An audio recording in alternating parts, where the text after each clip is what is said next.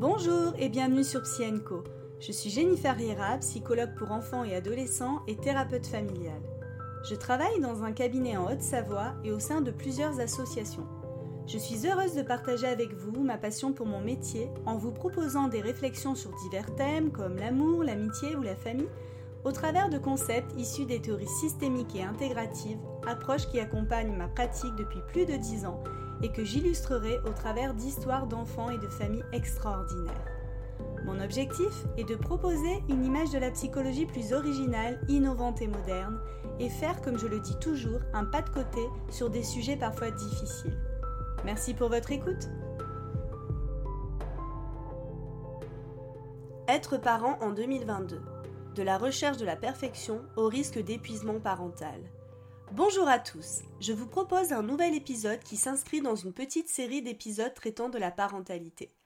Comme je l'énonçais dans mon précédent podcast, la parentalité aujourd'hui met les parents dans une posture délicate car ceux-ci sont sous le joug de nombreuses injonctions paradoxales. Parmi les conséquences de toutes ces injonctions, on retrouve le risque de burn-out ou épuisement parental, ce dont il va être question dans ce nouvel épisode. Le terme d'épuisement parental ou burn-out parental fait beaucoup de bruit aujourd'hui, menant même certains à parler d'effet de mode. Et pourtant, il existe bel et bien, j'en suis témoin chaque jour dans mon cabinet, et les parents qui en sont victimes sont dans des souffrances extrêmes qu'il ne faut pas négliger. À mon sens, le burn-out parental est l'une des conséquences majeures de la tendance à l'hyperparentalité et au désir qu'ont les parents à faire toujours plus pour leur enfant et à vouloir être parfaits. Mais alors, que veut-il dire ce thème si galvaudé? Tout d'abord, j'insiste sur le fait que ce n'est ni une maladie, ni un fléau, et que nous pouvons tous y être confrontés un jour. Ce n'est pas une faiblesse. L'épuisement parental est un processus dans le sens où il s'installe dans le temps. Il est donc possible de le prévenir. On ne tombe pas en burn-out du jour au lendemain, expliquent Moira Miladjovac et Isabelle Roskam. Les auteurs ajoutent Au contraire, c'est un processus insidieux et progressif. Avant de parler de l'épuisement parental, j'aimerais aborder la notion d'équilibre parental. En effet, chaque individu et donc chaque parent dispose d'un stock personnel de ressources qui se retrouve en équilibre avec ce que l'on appelle les stresseurs parentaux. L'équilibre parental pourrait donc se définir par un équilibre plus ou moins important entre les ressources parentales et les stresseurs parentaux auxquels un parent est confronté dans son quotidien. Les stresseurs pouvant être de plusieurs ordres. Situationnels, par exemple, il arrive quelque chose à l'enfant, il tombe, il se blesse, se fait embêter à l'école, etc. Sociodémographique. Le logement familial est petit, pas adapté, la famille dispose de peu de moyens financiers. Familiaux. Il y a des conflits dans la fratrie, des difficultés éducatives importantes. Au niveau de la personnalité, le parent peut avoir à l'origine une personnalité anxieuse, qui le rend bien plus vulnérable à l'épuisement parental. Relationnel des difficultés pour le parent à comprendre son enfant, à tenir un cadre éducatif stable. Les ressources peuvent être alors de même nature. Au niveau situationnel, on pourrait dire que la situation familiale est stable, pas de problématiques particulières. Au niveau sociodémographique, le logement est adapté et la situation financière stable. Familial, les parents bénéficient d'un soutien de la famille plus élargi. Personnalité, le parent présente une personnalité combative non sujette au stress. Et enfin relationnel, où le parent a une bonne compréhension de son enfant. Enfin, le burn-out parental peut être lié à des difficultés propres à l'enfant. D'une grossesse à risque à la prématurité en passant par le handicap, les problèmes de développement ou de santé, tous sont autant de stresseurs qui vont déséquilibrer la balance ressources-stresseurs. Par ailleurs, pour les parents ou aidants d'enfants ou adultes porteurs de handicap, tous ces stresseurs parentaux sont de fait décuplés, multipliés, amplifiés. En effet, le handicap de l'enfant présente d'emblée un stresseur permanent immuable. Pour ces familles-là d'enfants en situation de handicap, les ressources peuvent être alors les établissements sociaux et médico-sociaux, les structures de soins ou encore le cercle familial extérieur. Nous voyons bien, lorsque je présente ces ressources et ces stresseurs, comment nous pouvons agir de manière préventive afin d'éviter l'épuisement ou le burn-out parental. Mais quels sont les signes précurseurs du burn-out ou épuisement parental? D'après Moira Miladjovac et Isabelle Roskam, professeurs en psychologie du développement et à l'origine du terme d'épuisement parental, il y a trois grands signes qui peuvent conduire au burn-out. Le premier est l'épuisement. C'est la chose qui apparaît le plus souvent en premier. Le parent a le sentiment d'être épuisé, vidé, au bout du rouleau. Cet épuisement peut se manifester de plusieurs manières. Au niveau émotionnel, le parent a le sentiment de ne plus pouvoir continuer comme cela. Ce que je peux voir dans mon cabinet, ce sont des parents qui, un matin, n'arrivent plus à se lever du lit et se sentent incapables de faire quoi que ce soit. Au niveau cognitif, le parent a l'impression de ne plus arriver à réfléchir correctement, et on peut même observer dans de rares cas de graves troubles cognitifs associés. Au niveau physique, le parent ressent une énorme fatigue qui le mène à ne plus réussir à se lever le matin, comme j'expliquais tout à l'heure. Le second signe, d'après les auteurs, serait une distanciation affective avec les enfants. En effet, le parent n'a plus d'énergie à s'investir autant qu'avant dans sa relation avec ses enfants. Il prête moins d'attention à ce qu'il lui raconte, il accorde moins d'importance à ce que ses enfants vivent et ressentent. Il fait le minimum pour leur bien-être, trajet, repas, coucher. Il va seulement répondre aux besoins primaires de l'enfant. Et le parent n'a plus le courage d'en faire plus. La plupart des parents que je reçois dans mon cabinet arrivent avec comme plainte de ne plus réussir à s'occuper ou à prêter attention à leurs enfants. Ils en viennent à regretter leur maternité et culpabilisent de cela. Ils sont incapables de passer du bon temps avec leurs enfants et angoissent à la simple idée de se retrouver seuls avec eux. Et c'est sur ce point précis que les injonctions amenées par la société d'être un parent parfait et aimant pour son enfant viennent s'entrechoquer avec le sentiment parental de ne plus réussir à aimer correctement son enfant. On voit là naître une culpabilité immense chez les parents qui les amène au burn-out parental, voire à la dépression. Et enfin, le troisième signe, selon les auteurs, est la perte d'efficacité et d'épanouissement dans son rôle de parent. Le parent n'est plus le parent qu'il voudrait être, il ne se reconnaît plus dans certains de ses comportements vis-à-vis de ses enfants et en culpabilise grandement. Il ne se sent plus efficace et a l'impression d'être un mauvais père ou une mauvaise mère. Il n'est plus épanoui dans son rôle de parent. C'est alors le déséquilibre prolongé entre les stresseurs et les ressources qui entraîne l'épuisement parental. Le burn-out parental est donc, comme vous l'avez compris, une affaire d'accumulation. Il n'apparaît pas subitement, mais davantage un processus, un cercle vicieux. D'où l'importance de pouvoir repérer très rapidement les premiers signes d'épuisement et ainsi prévenir l'épuisement parental chez les parents, notamment ceux pour qui les stresseurs sont d'emblée plus importants. Mais quel lien avec le perfectionnisme parental? Dans un premier temps, nous allons définir qu'est-ce que le perfectionnisme parental.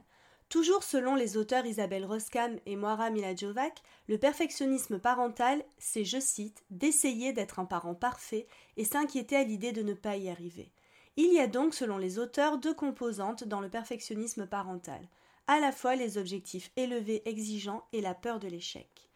Au niveau des objectifs élevés et exigeants, ceux-ci peuvent concerner soit le parent lui-même, c'est-à-dire que le parent veut être toujours au top, faire le meilleur gâteau d'anniversaire, euh, pouvoir proposer à son enfant un certain nombre d'activités toujours les plus intéressantes des unes que les autres, lui proposer euh, du sport, de la musique, que son enfant soit toujours en activité. Il veut par exemple lui proposer une fête d'anniversaire euh, hyper chouette avec plein de jeux, etc., etc. Mais ça peut aussi concerner l'enfant. Donc le parent, il veut absolument que son enfant soit le plus heureux, le plus joyeux, le plus sociable, le meilleur à l'école, qu'il fasse plein d'activités, etc., etc. La pression mise sur les parents sur ce que serait une bonne éducation ou être un bon parent est à mon sens un élément qui peut entraîner un parent dans l'épuisement. L'infobésité, c'est-à-dire la boulimie d'informations propres à l'ère numérique, qui passe à la fois par les réseaux sociaux, les publicités, les divers ouvrages pleins de bons conseils pour être un parent parfait, amène les parents à ne plus réussir à savoir quels parents ils ont envie d'être. Un conflit interne se crée alors et le parent n'arrive plus à mettre en œuvre les bons conseils promulgués dans les livres et l'enfant en face peut commencer à se comporter de façon délicate, entraînant le parent dans la spirale infernale du sentiment d'incompétence. Et on l'a vu plus haut, le sentiment d'incompétence peut être un signe précurseur menant au burn-out parental. Mais comment aider ces parents qui risquent ou qui sont déjà dans le burn-out ou l'épuisement parental? Il est très important de pouvoir, lorsque c'est possible, diminuer les stresseurs parentaux, mais surtout, et j'insiste, développer les ressources parentales. Comme nous l'avons indiqué, le burn-out parental apparaît quand le parent n'arrive plus à faire appel à ses ressources personnelles, aussi solides et importantes soient-elles, et que la balance entre stresseurs et ressources est déséquilibrée dans le temps et sur le long terme. C'est à ce niveau que le professionnel peut alors aider le parent à remobiliser ses ressources personnelles afin d'aider la famille à ne pas sombrer totalement dans l'épuisement. Partons alors de plusieurs principes fondamentaux, c'est que chaque parent a des ressources insoupçonnées en lui. Ressources veut dire ressusciter. Donc tout l'enjeu est de venir remettre en vie redonner vie à des ressources parentales étouffées par l'épuisement, par le sentiment d'incompétence et par la mésestime parentale. Aider le parent à organiser son temps et son espace. Et si chacun, par exemple, participait à la vie de la maison différemment? On peut proposer aux parents, par exemple, d'organiser un conseil de famille où chacun peut proposer quelle contribution il pourrait apporter à la vie de famille en cette période d'épuisement. Cela permet de responsabiliser les enfants, notamment les plus grands, et de pouvoir partager les tâches de la vie quotidienne. On peut également assouplir certaines règles, car des règles trop strictes peuvent amener le parent dans l'épuisement parental. Les auteurs proposent également ce qu'ils appellent des vacances parentales.